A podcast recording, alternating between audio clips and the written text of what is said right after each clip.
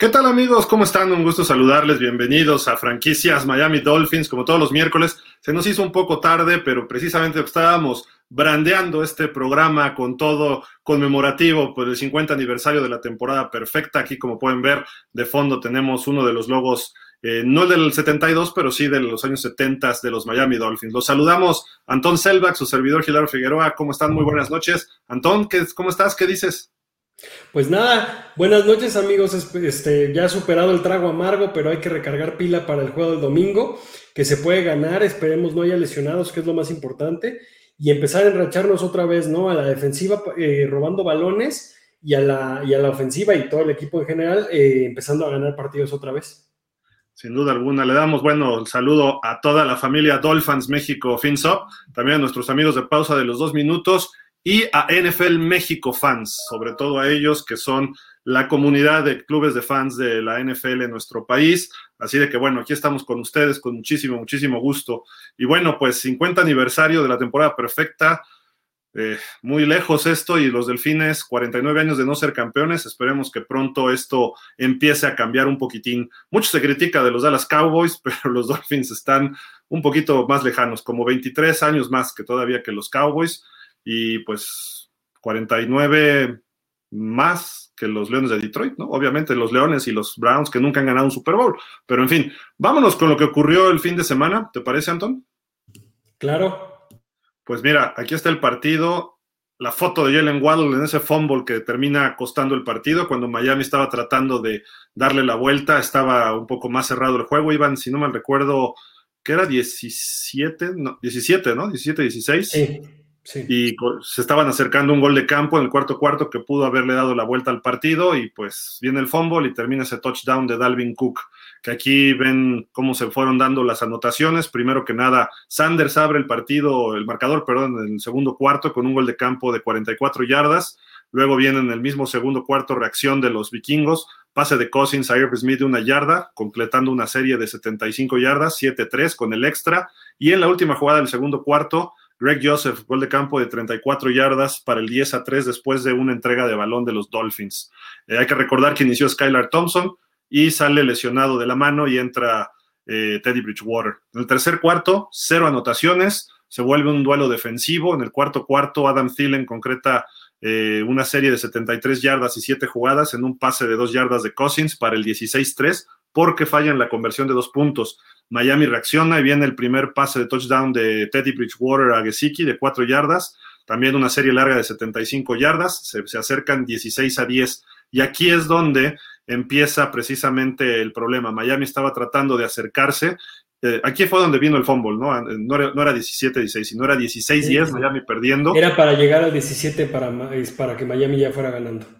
Correcto. Y no se pudo dar por ese fumble de Jalen Waddle provocado muy bien por Hunter Smith, y Cook termina esa serie cortita, dos jugadas, 59 yardas la serie, pero él se escapa 53 yardas para el 24-10, que parecía una losa, la cual fue cuando quedaban 3-15 por jugarse. Viene otro touchdown de Bridgewater a Gesicki de 3 yardas, con él eh, se falla la conversión, perdón, y nos quedamos 24 a 16.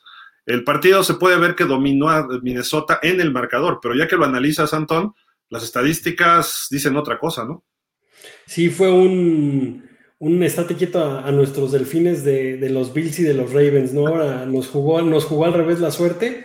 Desgraciadamente se pudo ganar este partido al igual que los Jets. Son marcadores muy inciertos, pero también a nuestro favor fueron marcadores inciertos lo de los, lo de los Bills y los Ravens, ¿no? Y honestamente prefiero haberle ganado a los Bills que a los, a los, a los Jets, ¿no? Bueno, a estos Jets que quién sabe hasta dónde puedan llegar, ¿no? Con su suerte y, no están jugando nada mal.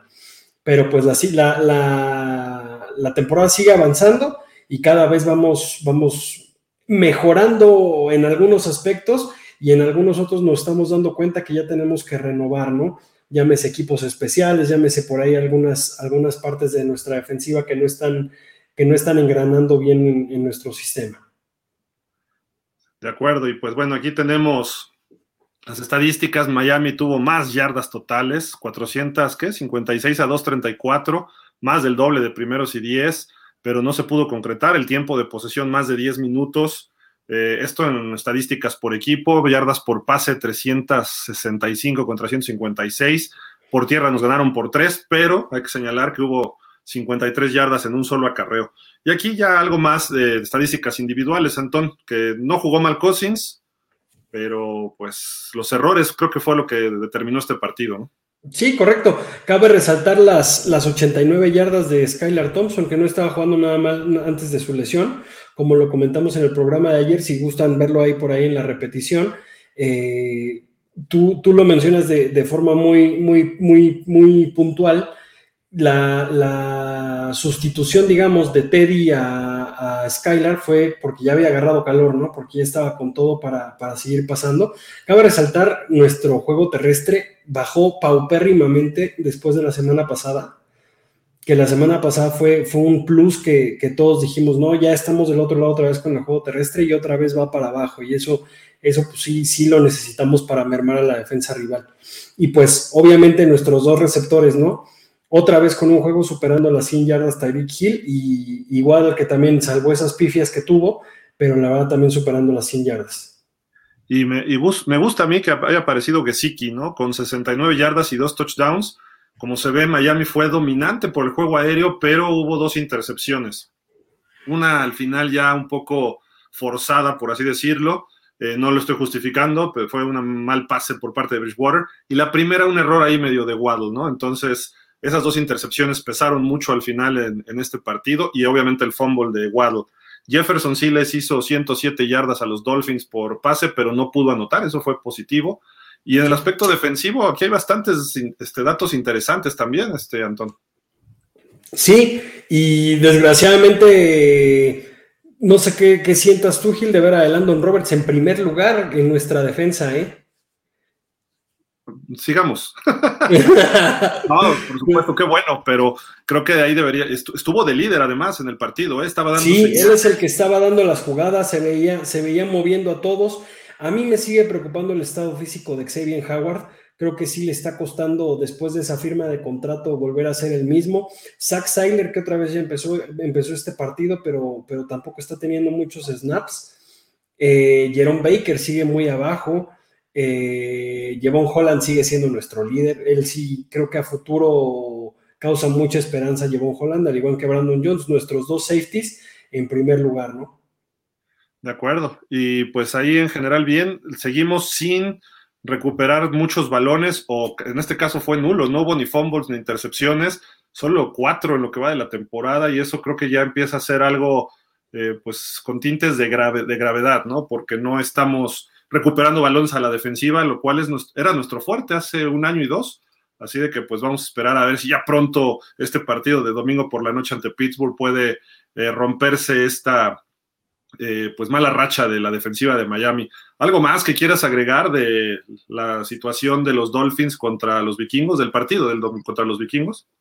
Pues que tuvimos la oportunidad de ver ya nuestros tres corebacks. Pocos, pocos equipos tienen esa, esa mala suerte, pero también lo llamemos virtud, que ya, ya están esta temporada un poco más familiarizados con el equipo para que en cualquier momento que se necesite puedan, puedan ya no empezar de cero como, como ha pasado estas semanas, ¿no?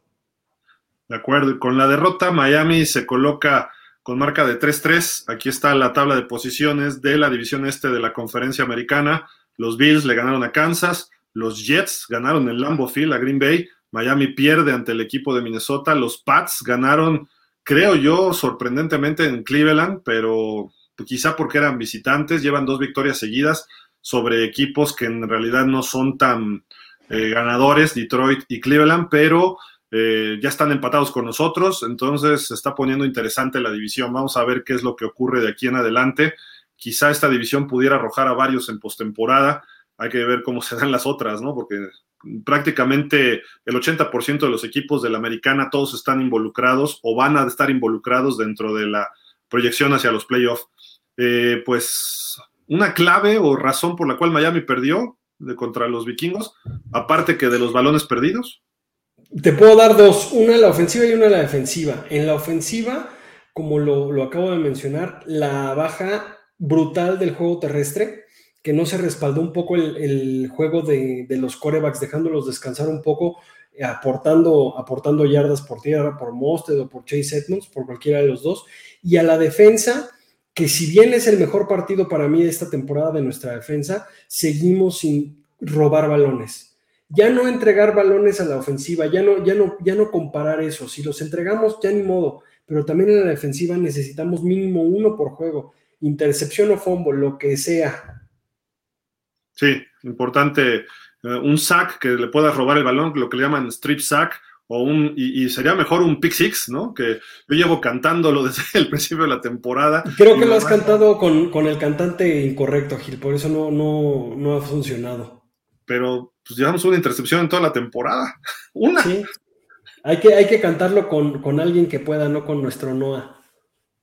Oye, y bueno, ahorita hablamos de las eh, lesiones y más o menos cómo está el equipo para esta semana, pero bueno, ahí está un partido que Miami dominó a los vikingos en general, se vio mejor, pero no pudo sacar este encuentro. Miami debería estar 4-2, no es así. Vamos a platicar ahorita porque viene, viene una serie de partidos que se supondría que Miami debe ganar pero son muy difíciles por diferentes circunstancias, empezando con Pittsburgh. Pero vamos a hacer una breve pausa, eh, nada más es un corte de identificación y regresamos con ustedes aquí en 10 segunditos, nada más es para eh, cambiar de bloque de informativo. No se vayan amigos, seguimos aquí en franquicias Miami Dolphins.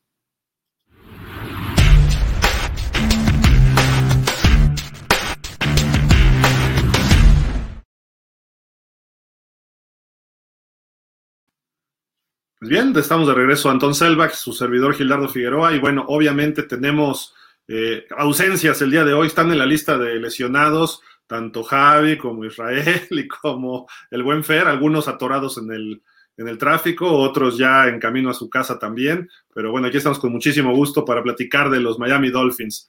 Y bueno, mi estimado Antón, tenemos noticias en la posición de coreback. Hoy ya da plática ante los medios, conferencia ante los medios TUA y estuvo muy interesante tu muchacho, ¿no? Tú Atago. Es correcto, la verdad, eh, sigo insistiendo, tanto él como Wilkins, como, como Tyreek Hill, esa decisión de mostrar un poco el liderazgo, ¿no? En el caso de, de Tua, desde el primer momento en que va a regresar seguramente a jugar, dando la cara a la prensa para que no haya malos entendidos, para que no haya dimes y diretes, para que no haya que sí, que sí, que no, que no. Yo, fuera de, fuera de la conferencia de, prensa de tu Gil, ¿no notaste también un poco cambio de semblante en la posterior conferencia de prensa que fue de McDaniel? Lo vi mucho más aliviado, lo vi mucho menos con cargo de conciencia, lo podríamos decir así.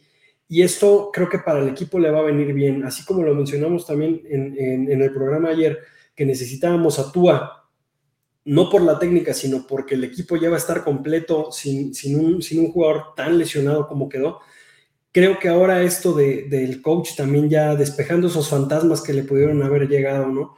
Va a estar al 100 y va a estar contento con, su desempeño, esperemos, ¿no?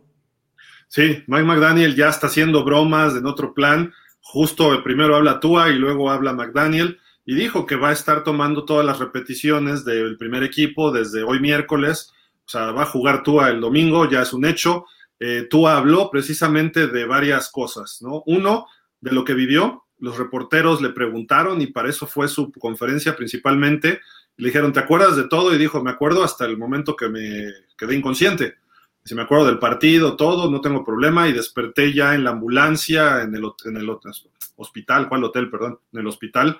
Y eh, pues que no ha tenido consecuencias graves, ¿no? Pero eh, dice que ha tenido consultas externas, eh, opinión sobre opinión, segunda opinión sobre segunda opinión sobre segunda opinión, y eso es eh, muy valioso porque ha platicado hasta con seis diferentes médicos y habló de fútbol americano, ¿no? Y dijo, vamos a dedicarnos a hacer lo que hacemos. Dice, y a mí no me preocupa hacer nada extra, simple y sencillamente voy a tratar de ser yo mismo, ¿no? Y eso es lo que se le aplaude a Tua y aceptó de alguna forma que estaba tratando de hacer, en la jugada que estaba lesionado, dijo, estaba tratando de hacer algo más.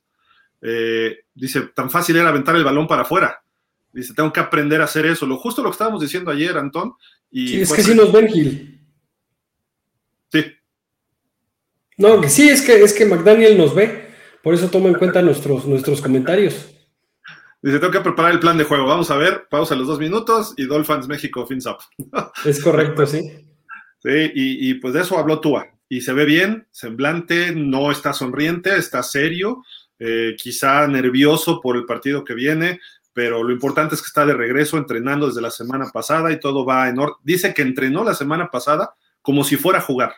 Entonces, eh, eso no lo habían dicho la semana pasada hasta esta, entonces se preparó como si fuera a jugar y eso estuvo excelente. Y esta semana va a ser el titular el próximo domingo por la noche ante los Steelers. Eh, ¿Quieres agregar algo más de Tua o, cambiamos de tema? Cambiamos de tema, solamente que, ojalá, si, se muestra un poco dubitativo, no se la juegue y si le pegan, que no vaya a cometer el mismo error de, dejarse caer, ¿no? Que, aprenda un poco a meter el cuerpo, hacerse bolita, hacerse conchita para que, para que no vuelva a pasar algo trágico, ¿no? Sí, que, se, se cuide, se tiene que cuidar el, de forma personal, ¿no?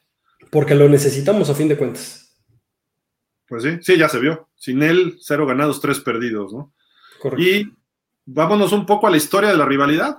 Dos finales de conferencia entre Steelers y Dolphins la, aquella temporada 72, eh, los Dolphins eh, viajan a Pittsburgh, al Estadio de los Tres Ríos, y vienen con una, salen con una victoria 21 a 17 para que Miami calificara su segundo Super Bowl. Pittsburgh estaba iniciando su dinastía, Miami estaba en plenitud también. Eh, estuvo jugando Terry Bradshaw, estuvieron jugando por ahí Joe Green, obviamente Chuck Noll, el head coach de los Steelers, quien después de haber sido asistente de Shula con los, con los Colts, perdón, los Colts de Baltimore, eh, es nombrado head coach de Pittsburgh. Y Shula, después de haber sido head coach de los Colts, llega a Miami y se encuentran en esta final Manny Fernández. Ahí vemos a Larry Sipple, que es una jugada importantísima en la del lado izquierdo en el partido, porque estaba cerrado y viene una patada de despeje de Miami. Y Don Shula le dio luz verde durante todas sus patadas de despeje a Larry Sipple para que él, si veía la oportunidad, corriera. Y llegó esa oportunidad, venía cuarta y como 12 y decide correr y obtiene como 50 yardas, deja el primero y gol, viene un touchdown por parte de Jim Kick y el partido cambia su momento, finalmente Greasy que entró en ese partido, Miami iba perdiendo la primera mitad eh, con Air Moral y entra Greasy en la segunda mitad para sacar el partido y llevar a los Dolphins al Super Bowl 7 que terminaría coronándose eh, con la temporada perfecta. Pero bueno, ¿por qué se jugó en Pittsburgh? Porque en aquella época se sorteaba dónde se jugaba casa. Miami había terminado invicto, lo lógico era que jugara en casa y era la ventaja de jugar en tu estadio. En aquellas épocas no era así. Y en la otra final fue en el 84, en el segundo año de Dan Marino. Eh, también hay muchas conexiones, Pittsburgh-Miami. Marino, obviamente, saliendo de esa, eh, de esa ciudad, jugando en la universidad ahí, la, prepa, y los enfrentó en la temporada, les ganó en Pittsburgh 31-10 y llega este partido, Miami, Marino rompió récords de final de conferencia, 427 yardas, una cosa así, y cuatro pases de touchdown eh, para derrotar a Pittsburgh 45-28, pero él dice, yo crecí eh, viendo como estrellas y figuras a Jack Lambert, a Donny Shell, a John Stallworth, y todavía muchos de esos jugadores estuvieron en este partido. Si bien ya Bradshaw se había retirado un año, anterior, un año antes, sí le tocó enfrentarse a Lambert y a todos ellos, y el coreback era Mark Malone, el que le conocíamos como Magnum, porque se parecía que el actor Tom Selleck. Este juego fue en el Orange Bowl, Miami llega al Super Bowl 19, y ahí ya no pudo sacar la victoria ante el equipo de San Francisco, pero son los dos partidos más eh, importantes que han jugado estas dos franquicias en la historia. Ha habido otros dos de playoff también, y los dos triunfos de esos de playoff han sido para Pittsburgh, eh, en la ronda divisional 1 y el otro en primera ronda, que fue el creo que la última vez que fuimos a playoff, ¿no? Con Adam Gase, ¿no? Correcto. Así que cuatro enfrentamientos en playoff, pero bueno, y en temporada regular, eh, pues que tener, ahorita platicamos ya del juego concretamente, nada más era este aspecto histórico de este, de este encuentro y pues hay mucho en juego siempre, ¿no? En, cuando se está Pittsburgh, Miami y muchos recuerdos. Shula, Chuck Noll, luego Jimmy Johnson contra Bill Cower, eh, Cordell Stewart, Jerome Bettis, luego llega Ben Rotlisberger. Eh, de hecho, sus primeros juegos en la carrera de Rotlisberger gana un partido en un huracán en Miami en la temporada 2004. Eh, hubo un juego espantoso, espantoso un lunes por la noche, ¿no? De este, el tazón del lodo, ahí en el Heinz Field, que se llamaba en aquel entonces. gana Pittsburgh 3-0, jugaba Ricky Williams, hubo, estaba espantoso ese juego, ¿no? Y También por ahí compartir, compartir nuestro linebacker, ¿no? Joey Porter. Joey Porter. Joey Porter, correcto. Y ahora les compartimos nuestro ex head coach, Brian Flores. Es correcto también. Es correcto también. eh, también nos llegó, ¿cómo se llama este receptor? Ay, que había estado Mike Wallace. por el, Mike Wallace. Mike Wallace. Mike Wallace. Lo, lo tomamos de allá. Y un coreback que nos llevó a un Super Bowl, David Woodley, cuando Marino toma el control ya para la temporada 84 como el coreback titular y franquicia, David Woodley se va a los Steelers. Y en temporada regular, cuando jugaron en esa en 84, David Woodley empieza el partido y sale conmocionado. Entonces, pues ahí él está el, eh, de alguna forma está esa relación que existe entre estos equipos, ¿no? Pero bueno, eh, algo más que ah, Joe Green, Joe Green, cuando se va, se retira Chuck Noll, eh, todo el mundo creíamos que Joe Green iba a ser el siguiente head coach de los Steelers. Y no, es cuando nombran a Bill Cowher en el 91 y curiosamente le llama a Don Shula Joe Green, vente a ser mi defensiva. Y levanta a Brian Cox, a Marco Coleman, eh, este tipo de jugadores y hace una muy buena línea defensiva. Y Joe Green después todavía fue coach asistente, me parece, de Arizona. Y pues, en fin, digo, relación hay totalmente entre estas dos franquicias. La familia Rooney con Shula y con Joe Robbie se llevaban de maravilla. Chuck Noll y Shula, eh, amigos, jugaron juntos en Cleveland. Eh, en fin, tantas cosas que hay. Y pues lo que representaba en los 70s, 80s, últimamente no, ha sido más favorable a Pittsburgh, aunque ahorita van a ver una estadística que cuando regresamos de la siguiente pausa, que está favoreciendo a Miami. Pero bueno, ¿algo más, Antón, que quieras agregar de algún dato de esta serie? Sí, eh, que literal eh, hemos, hemos sido competidores contra ellos, pero fuera de Nueva Inglaterra, que es la última gran generación de jugadores y de Super Bowls, la anterior de la americana fue Pittsburgh y que también se ha ido cayendo, cayendo, cayendo y que está en reconstrucción, en la cual, en la cual nosotros también ya hemos pasado por varias reestructuraciones mientras ellos se han convertido en un equipo que no cambia mucho de head coach. Eh, y creo que, y creo que eh, va de la mano Brian Flores, ¿no? Que todos marcan que puede ser el siguiente coach cuando Mike Tomlin decida partir. Sí, Pittsburgh tiene tres coaches desde el 70. Miami tuvo un coach hasta el 95, del 70 al 95, que fue Shula. Después ha sido... El desfile. Cada, cada tres años cambiamos de coach en la era de Stephen Ross. Eh, pues bueno, esto es en las noticias, vamos a estar pendientes. El viernes les daremos el último reporte médico. Creo que no hay muchos problemas, ¿no? Ahorita para Miami. Pues solo lo de Nick Needham, que ya está toda la temporada perdida. Eh, y por, por, el momento, bueno, Terron, y a ver, y a ver en qué acaba también lo de Byron Jones, que, que sigue siendo un interrogante, que si está bien, ¿por qué no juega, no? ¿Están que como limitados? Ya ni siquiera está, Byron Jones ya ni siquiera está listado. Es lo peor que, que, lo, que lo venimos diciendo, incluso Fer por ahí lo comentó también desde la semana pasada, que una lesión que ya, que ya salió McDaniel y dijo que fue muy mal manejada por ellos, que actualmente ya no se encuentra lesionado el jugador. Eh, a lo mejor le está costando regresar, a lo mejor su lesión fue, fue, fue grave y aparte su, su rehabilitación no ha sido lo suficientemente buena y eso le ha costado que, que, en el partido entre, pero ya, ya, ya huele mal, ya huele mal. A ver, no, no se nos vaya a ir antes del primero de noviembre Byron Jones. Rapidísimo, les digo, los que hoy tuvieron algún problema, estuvieron limitados en el entrenamiento. Skylar Thompson, su problema en el pulgar derecho, limitado la actuación hoy en su práctica. Raheem Monster, rodilla, limitado. Eso no es muy positivo. Jalen Waddle, el hombro limitado, lo vimos en el partido, ¿no? Que tuvo un problema al final. Eh, Taron Amstead, el pie, el dedo gordo del pie, no, no entrenó, él no entrenó hoy. Eh, Trey Flowers, el pie colocado en la lista de reserva, por lo menos va a estar fuera cuatro semanas. Cuatro semanas. Nick Needham, ya decías, ¿no? El tendón de Aquiles fuera todo el año y pues esperemos que. Ese es el reporte de hoy, ¿no? Y, y Byron y, Jones y, sí, sí, es raro, ¿no?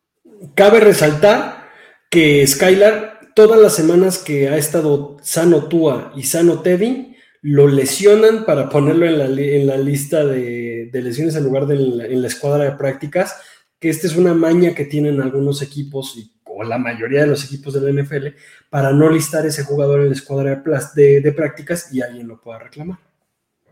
Correcto, pues ahí está la información hasta hoy miércoles de los Dolphins. Esperemos de aquí al viernes y el viernes les daremos un reporte final, no final, porque el final es el sábado realmente, pero eh, un reporte más cercano al partido, a ver cómo va Teron, etcétera. Y pues recordarles, este, Antón, nuestra invitación a la reunión. Claro, nos vemos ahí el, domingo 23 de octubre a las 7 pm en Ácora Delta, eh, muy cerca de Parque Delta, pero no es ahí. Es, más hacia Obrero, es más sobre Obrero Mundial, perdón, casi esquina con, Monterrey. Monterrey es el eje que te saca hasta Baja California. Ahí los esperamos, llegar un poquito antes nada más, ¿no? Correcto. Pittsburgh contra Miami también. Si, si, son fans de Pittsburgh, los recibimos con muchísimo gusto y estén con nosotros. Disfrutemos de este partido. El ambiente es muy cordial, eh, amistoso, cada vez se pone mejor. Va más personas a apoyar a los Dolphins a pesar de la mala racha. Sabemos que pues, se puede salir de ese mal momento en este, en este partido. Ahí los esperamos. La casa de los Dolphins, Buffalo Wild Wings. No se vayan amigos, hacemos otro breve, eh, breve pausa, pero regresamos ya con el análisis del partido entre Miami y Pittsburgh para esta semana número 7. Regresamos.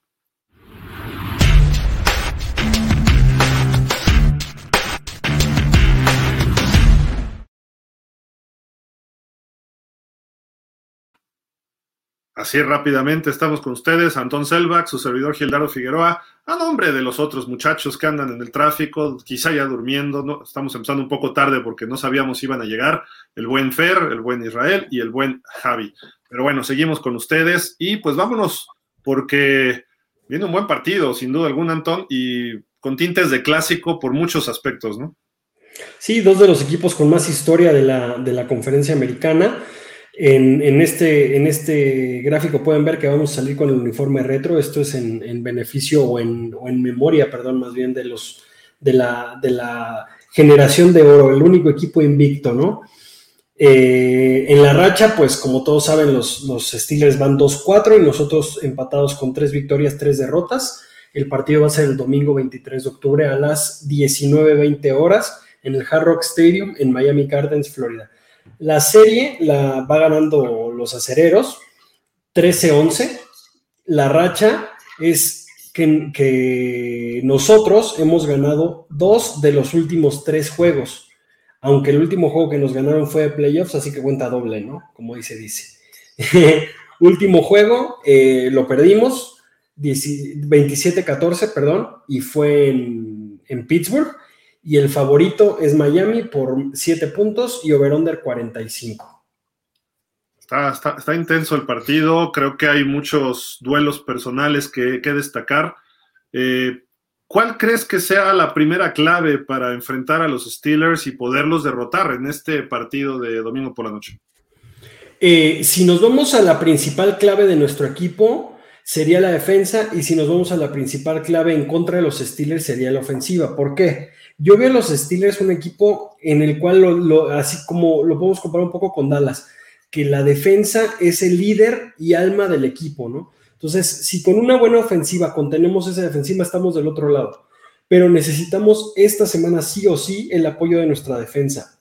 Tanto deteniendo al, al, al que salga, que seguramente va a ser Trubisky, y mínimo una, una intercepción. Ya no les pido un pick six, mínimo nada más un pick, ¿no? Y de quien sea ya, que sea Holland, que sea hasta que sea Brian Flores, que se lo tienen a él y que lo intercepte, ¿no? Pero, pero sí tenemos que hacer algo. Revancha entre Tua Flores y Minka, por ahí a lo mejor nos, nos agarró un poquito de coraje, pero la, el morbo de, de Flores contra Tua va a estar bueno. Sí, fíjate que dijiste algo interesante. Eh, Mitch Trubisky luce como el titular, pero anunció hoy Mike Tomlin que en caso de que libere el protocolo de conmociones eh, Kenny Pickett, del novato, que viene de la Universidad de Pittsburgh, igual que Dan Marino, eh, él seguiría con el novato. Entonces son señales claras de que ya no le confían a Trubisky y a lo mejor puede ser favorable para Miami, pero luego también de alguna forma estos jugadores sacan la casta, ¿no? Cuando eh, vienen partidos que son menospreciados. Yo creo que una clave, obviamente, es ponerle toda la presión posible al coreback que sea. Trubisky es errático, si, le das tiempo, te puede hacer daño. Como un coreback promedio de la NFL. No digo que sea bueno, pero como un coreback promedio. Y tienen receptores espectaculares. El ala cerrada Pat Fryermuth, el novato George Pickens, tienen a Chase Claypool, eh, tienen a Deontay Johnson, que creo que está lesionado, no, recuerdo, pero ya veremos el reporte también de Pittsburgh para el viernes. y pueden correr el balón con Najee Harris. Entonces, ¿qué tienes que hacer? Frenar el ataque terrestre y ponerle presión a Trubisky. A lo mejor te van a comer una o dos los receptores, pero si estás encima de Trubisky, tienes muchas ventajas en el partido. Así lo hizo Cleveland en su momento y Pittsburgh no pudo. Eh, lo hicieron los Jets también y en general Pittsburgh tampoco su línea es muy buena. Presión, presión sobre el coreback, el que sea, y obviamente que no te corra mucho Najee Harris. Me refiero a presión interna para que no puedan correr y puedas tener al coreback en la bolsa y presionado. Esa es una clave vital para que Pittsburgh no pueda eh, moverse libremente en la ofensiva, ¿no? Sí, no, correcto. Y más porque a veces Trubisky sí ha tenido una mediocre carrera, llamémosle, pero la verdad eh, es primera ronda y eso no hay que olvidarlo, ¿no? Sea, currículum, todavía, recordamos cuando, cuando los fanáticos de los Osos de Chicago se decepcionaron cuando lo tomaron, y yo creo que eso a lo mejor lo marcó negativamente en su confianza, pero cuando ha querido jugar, esta temporada no empezó tan mal. Recordamos cuando estábamos en el Buffalo Wild Wings, el, partido contra los Cafés. Creo que ese partido jugó bastante bien. Ahora, creo que también, al igual que a nosotros, les mermó mucho, así como a nosotros la lesión de Tua y la lesión de Teddy y la lesión de Skyla y la lesión y la lesión. A ellos les mermó mucho eh, la de TJ Watt que, es un, equipo con y sin, o sea, es radicalmente opuesto a, cuando está su mejor hombre en el campo. Por ahí ya está el reporte de lesionados de Pittsburgh, ya te lo, ya te lo pasé, Gil. Si quieres también lo puedo leer, ¿eh? Pero si quieres léalo tú, porque lo que prendo acá. Ok, las, las, lesiones de Pittsburgh son Kenny Pickett con, con conmoción, no contusión, amigos. Eh, el ala cerrada, ¿mandé? ¿Sí entrenó totalmente hoy? Sí, eh, eh, entrenó totalmente y yo creo que por eso viene el comentario de, su entrenador, como lo ve bien. Vuelvo a repetirlo, creo que este es otro claro ejemplo que con Miami se mancharon un poco en cuestión de la, conmoción. ¿eh? el ala cerrada Pat Frameworth, que también tuvo conmoción, pero hoy jugó. James Daniels, que es el tackle, tackle ofensivo, que ellos también tienen una línea muy parchada y, no por lesiones, sino porque también son medio malones, ¿eh? eh Larry Ogunjovu eh, no, no, no, participó en la práctica por la rodilla y Minka Fitzpatrick estuvo limitado, pero Minka Fitzpatrick yo creo que sí va a jugar. Correcto. Y pues una clave a la ofensiva para Miami es Tua, ¿no? Tua y la línea.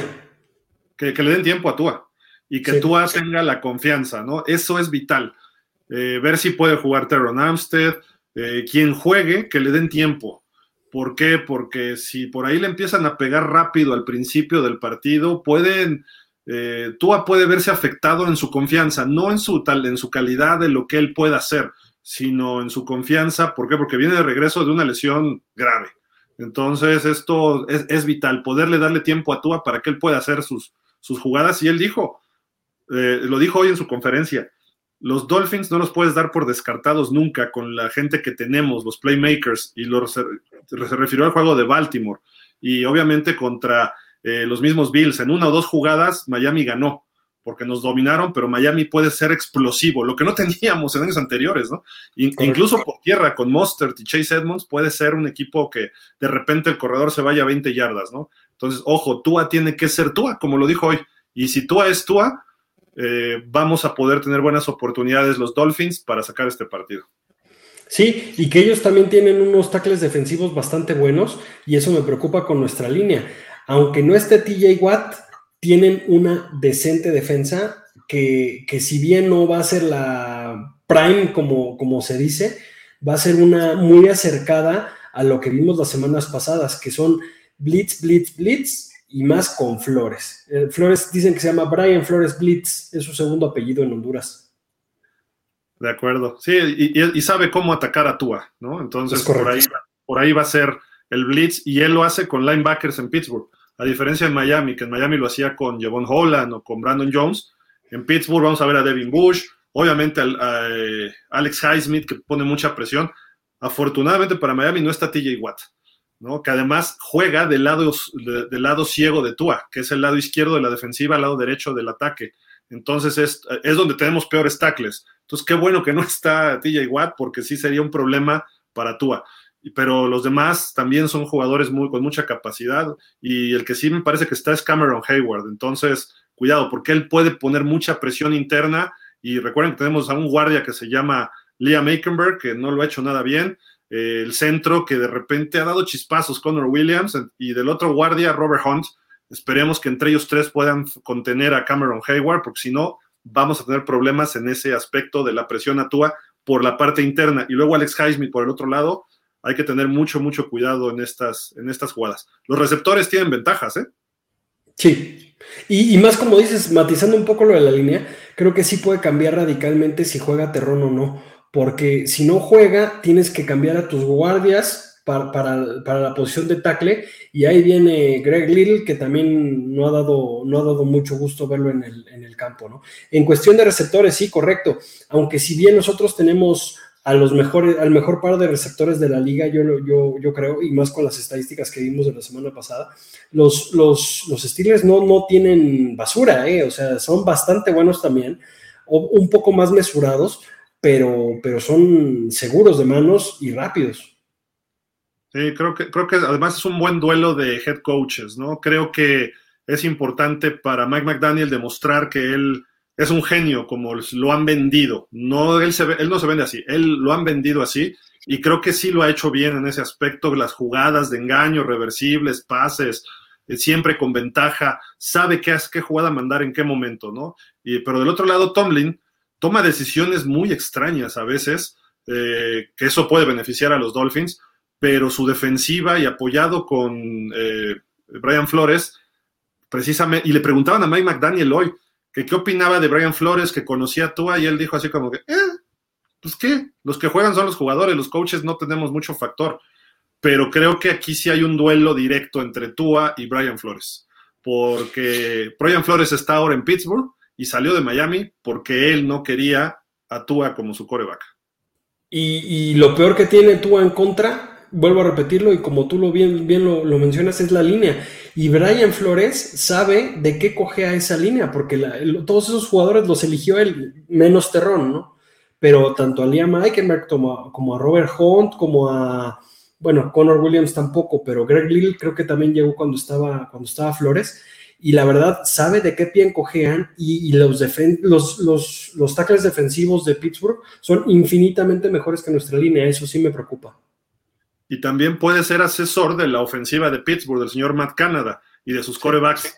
Que Pittsburgh trae sus problemas entre corebacks y receptores con el coordinador Matt Canada. Parece que Matt Canada está en su último año ahí, pero le puede decir, mira, Jerome Baker se pone, se pone así, Christian Wilkins ataca de esta forma, Xavier Howard le puedes explotar por aquí, Jevon Holland esto. Y si algo conoce Brian Flores es la defensiva, mucho más que Tomlin, ¿eh? creo que es mucho más conocedor de defensiva entonces, no, va a ser un partido muy... Eh... Mucho más que Boyer Hill. Sabía que ibas a mencionar algo de ese muchacho. Sí. Por ahí hay algo precisamente de que va a ser un duelo muy mental, ¿no? De lo mejor de Miami ahorita, que es la ofensiva, contra lo mejor de Pittsburgh, que es su, de, su defensa. Pero bueno, ¿qué te parece si leemos comentarios? Hay bastantes, claro. gracias. Nos vamos muy rápido en este show, acuérdense, pero eh, pues vamos a tratar de leer los más posibles. Acá andamos. Ah, los que digan buenas noches, bueno, acá está Ivonne Fregoso, saludos. Señor Roldán, buenas noches, Dolphins. Dice Jürgen Max, ese es el mejor logo de los Dolphins, en mi opinión, saludos. Este. Sí, yo también creo eso. Tú no, ¿verdad? No, este. no hombre, ese parece de Disney. La sirenita o cosas así. Dice Alex Yáñez, buenas noches, la mejor noticia es el regreso de Tua y el festejo de los 50 años de la temporada perfecta. Freddy Maya, saludos Gil, neurólogo, para servirle. Y Antón, contusiones. Ya nos están bulleando, ¿eh? Espero un gran triunfo de mis Dolphins contra los Vendefierros, con el gran Tago I Love You. Ya ves, ya lo hiciste de trending eso. Ya, ya. De hecho, fue, fue, no me acuerdo quién lo dijo en Estados Unidos, pero, pero lo hizo, lo hizo trending, sí. Dice Rafa Jaramillo, buenas noches familia Dolphins, no se puede perder el domingo. Luis Daniel Ramírez, si no estoy mal, los acereros fueron el 16-0 de la temporada perfecta. Sí, porque ganaron antes a Cleveland, me parece, en la ronda divisional. César Thomason, ¿cómo estás? Buenas noches. César LP dice, buenas Dolphins, creo que X puede ganarle sencillo a Deontay Johnson, pero ha estado muy bajo su nivel, ya solo queda ver quién cubre a Pickens y vamos por la W, por la victoria, fins up. Claro que sí, bien, bien César. Drasen, buenas noches, Antón Antonio Nostragil. Este domingo retomamos la victoria. Ya hablé con Tua y me dice que viene con Tokio. Mi muchacho Phillips igual me dice que va a hacer dos capturas. En general todos andan entusiasmados. Y va a ser un ambiente de fiesta en Miami, ¿eh? Creo que van a salir de Aguadalina, ¿no? El jersey y además retro, ¿no? Sí, y, se conmemoran muchas cosas. Si ganamos es la victoria 500, como bien ayer lo mencionamos, los 50 años, que regresa Ross, eso tampoco lo hemos mencionado, que eso es, como dijimos ayer, eso es negativo. Eso brinca. Pero, pero sí hay muchas, muchas, muchas celebraciones esta, este, este domingo. De acuerdo. Juan Carlos García dice, buenas noches Antón Gil y a todos los Dolphins. El juego del domingo tiene que ser una victoria sí o sí por todos los factores que se dan. Refugio, buenas noches Dolphins Hill, Aston, ah, Antón, perdón, Steelers Dolphins ofensivas, Steelers 14.3 puntos por partido, hoy están bajísimos. Los Dolphins 16.8, bueno, no cantamos mal las rancheras. Yardas por tierra 98.3 contra ¿qué? No, 83.3 Pittsburgh y Miami 98.3. Eficiencia en zona roja, Pittsburgh 44 y Miami 62. Y con Tua es mejor. Y yo creo que ese porcentaje bajó por Teddy. Porque Teddy en zona roja no se ha mostrado ser tan confiable como, como Tua, que es una de sus principales virtudes, ¿no? Pero ha llegado una sola vez también. no, y cuando llegó le interceptaron, que es lo peor, ¿no? no, no le, ¿sí? ¿Fue ahí? No. Sí, ya estaban muy cerca de la zona roja. Ese pase lo iba a dejar como en la yarda 15 por ahí tú, más o menos. el de Waddle. No, estaban a medio campo, ¿no? El de estaban más o menos a medio campo, pero, pero el pase ya estaba dentro de la yarda 15. Ok. Sí, más o menos. Drazen Spinochenko, ay, me dijo el tío McDonald que le van a partir su mandarín en gajos a la defensa de Brian Flores. Y Boyer hará lo mismo con Tronkinski o el Kenny. okay. Rafa Rangel, buenas noches, sensacional el fondo, gracias. Juan Carlos Reyes, ¿cómo estás? Muy buenas noches, igual. Jorge Humberto, buenas noches, caballeros, ¿cómo están? Me gustó la humildad, perdón, me gustó la humildad de Tua diciendo, yo no soy el salvador del equipo, solo tenemos que trabajar y seguir con el plan. Correcto políticamente. De acuerdo. Otro lesionado, Trey Flowers, espero que... Ah, Agustin lo supla, espero, dice, ok. Juan Carlos Reyes, a destacar el liderazgo de Wilkins. Nos dice Neftalia Costas desde Reading, Pensilvania, Estados Unidos. Saludos, mis hermanos mexicanos. ¡Órale! Va. Me voy a brincar los tuyos, Jorge Humberto, porque para leer los más posibles, ¿no? Aquí hay otro. El gran Shula y el gran Noel, grandes coaches y muchos gratos recuerdos de fútbol americano, grandes estrategas. Juan Carlos dice, Reyes, perdón, ¿quiénes consideran que sean los líderes o referentes de sus respectivos equipos de trabajo? Tua, Hill, Wild, Gesicki, Wilkins, Holland, etcétera. Antón. Eh, y creo que lo han demostrado esta temporada. Esta temporada más que las, las pasadas que hemos visto con este nuevo, digamos, desde Flores, desde que entró Flores a, McDaniel, que digamos que es la nueva reestructura. Eh, yo a Wilkins lo veo tomando un paso al frente y diciendo yo soy el, el uno de este equipo. Tyreek Hill dejando de hacer tonterías y poniendo el ejemplo. Tua de igual manera, Jevon Holland igual, motivando a todo el equipo, y al, y al que muchos nos sorprendió que lo eligieran capitán, que fue a, a tu muchacho el Entón Roberts, mandando la defensiva, ¿no? Él mandando las jugadas, que ese, que ese trabajo todos hubiéramos pensado que le hubiera tocado a Jerome Baker, ¿no? Pero, pero se lo dieron a Landon Roberts y, y nos está sorprendido para, para bien. Y Terrón que no se ha podido notar su, su, buen, su buen juego, pero a lo mejor es el principal motivador, ¿no? También. Sí, de acuerdo. Jürgen Max nos dice de Trey Flowers en la lista de reservas, sí, lo comentamos. Eh, ya estamos acabando. Epi Codificadores, saludos amigos FinSup, igual. Que Sergón dice, ay, apenas llegué, inician de nuevo. Nomás dale rewind, hombre, ya tú lo puedes ver ahí a la hora que quieras, no seas así. Porque ya hicimos dos, hicimos una simulación porque se nos olvidó darle Go Live. Pero bueno, eso no se lo digan a nadie. Eh, Alfonso Alvarado dice, saludos, buen análisis, vamos a ganar. Regresan los lesionados, correcto. Y nos dice California, el quarterback de los Steelers practicó sin problema. ¿Por qué no entró en protocolo? Sí, sí entró en protocolo, ¿eh? pero lo está librando. ESPN, cornerbacks y ese grupito golpeador bien calladitos. sí, correcto. Nada más una acotación, Gil, tienes toda la razón del mundo, la intercepción fue la yarda 25. ¿De, de dónde? ¿De ellos? De ellos. Ok. Ah, no, era roja, ya ves, por cinco yardas no era casi. Ni tú ni yo, ni tú ni yo. yo decía que a medio campo y todo en la 20. Uri, re buenas noches, Dolphins. Hay que levantar firmas para regresar ese logo de FinSop. De acuerdo. Mira, César Lunásico dice: Saludos desde Chile, Goffin, saludos hasta allá. Y acá, dos más, eh, dos más. Roger Hernández dice: Saludos, Dolphins. Tua dará el cambio y motivación al equipo. Volveremos a la senda de la victoria y pelear por los playoffs. No me subo al barco de Jackson ni de ningún otro hasta que termine esta temporada y se evalúe de verdad a Tua. Goffins, mi pronóstico, ganamos 35 a 9. Bien. Ojalá sí sea, ¿eh? de verdad. Víctor Manuel Espinosa, ayer hice la pregunta, ¿creen que le está quedando grande el equipo a McDaniel? Y buenas noches, y vamos a ganar. Solo espero que no retiren a Tua y espero que traigan a Rosen.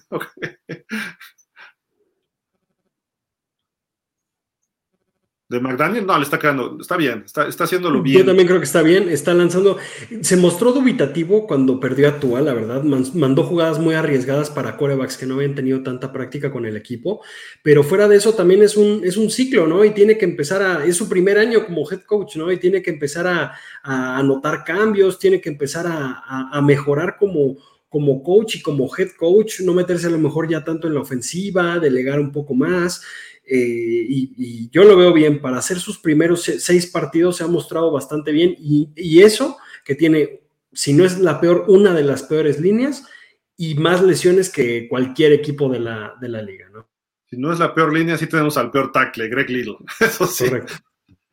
Drazen Spinochenko, Teodoro tuvo una zona, una intercepción en zona roja contra Cincinnati.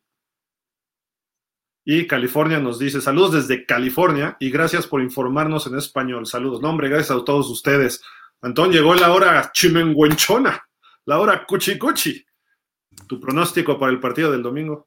Eh, mi pronóstico, cuando ha estado tú en el partido, anotamos más de, tres touchdowns, por eso el porcentaje de juego de, de, puntos bajó tanto ahorita que no estuvo Tua. Yo sí lo veo ganando a Miami, obviamente un 24 10 eh, y reivindicándose un poco ahí por ahí Sanders con un golpe. Con un gol de campo, perdón. Con un golpe, ¿a quién? ¿A quién va a golpear? Pues a quien sea, ya que haga algo Sanders también. Por dos, que le pega al poste y no la manda hasta allá. yo, yo también creo que Miami, eh, creo que Miami puede ganar fácilmente. Y me voy a ir por ese pronóstico muy optimista. El regreso de Tua, si bien no va a ser espectacular, pero el factor motivación va a cambiar y la defensiva ya está mejorando, aunque no quieran ahí a Boyer, por algunos, no sé, por ahí me he escuchado, este, está mejorando, ¿no? Y creo que por de alguna forma este equipo puede ganar 31 a 17. ¿Por qué? Porque le vamos a poner toda la presión a los corebacks de Pittsburgh y ahora sí van a caer las intercepciones, no necesariamente por porque esté sana nuestra secundaria, sino porque van a tirar muy forzado y ahí sí nuestros tiburones van a empezar a, delfines, tiburones, ¿no? los delfines de la secundaria van a robar balones, así de que 31-17 creo, sí rebasamos los 30 y Pittsburgh a lo mejor llega a 20, pero le dejemos en 17 por ahí, ¿no? Y para terminar nos dice California, pudieran saludar a mi hija Abby, que a sus 10 años es dolfina de hueso colorado. Oye, California, pero a ver, sería delfina de hueso aguamarina. Colorado no. Colorado son los Chiefs. Saludo a Abby, qué buena onda que es de chiquita y le, van a tocar buenas épocas, eso es lo importante, no como nosotros que hemos sufrido varios, varios años. Y es que así hay que hacerle, Gil, hay que educar a los niños desde chicos a lo bueno. Y si no, como el coreback nuevo de los Patriotas, Sape. Sí, literal. Miami, Miami. Es correcto. ¿Algo más, Antón, para despedirnos? Pues nada, que nos vemos el domingo en Buffalo Wild Wings. Eh, esperemos ahí que, al, ser prime time tengamos muchos invitados. Este, y pues ojalá nos llevemos una alegría, ¿no? Y que por favor protejan a Tua. Sí, correcto. Pues muchísimas gracias, muchísimas gracias a todos. La verdad, sus comentarios, como siempre, estamos creciendo muchísimo. Gracias a Dolphins México FinSop. Gracias a NFL México Fans, esta asociación de clubes de fans. Eh, y obviamente gracias a pausa de los dos minutos. Muchísimas gracias, Antón, que estés muy bien. A nombre de, Gil, saludos. A nombre de Israel Jesús Estrada, de Javier Roldán, de Fernando Ramírez, Antón Selva, su servidor Gilaro Figueroa. Gracias, nos vemos la próxima semana en este programa festejando el Triunfo 500 y pues también eh, el 4-3 de esta temporada. Gracias y como diría tú a Aloha, fins up.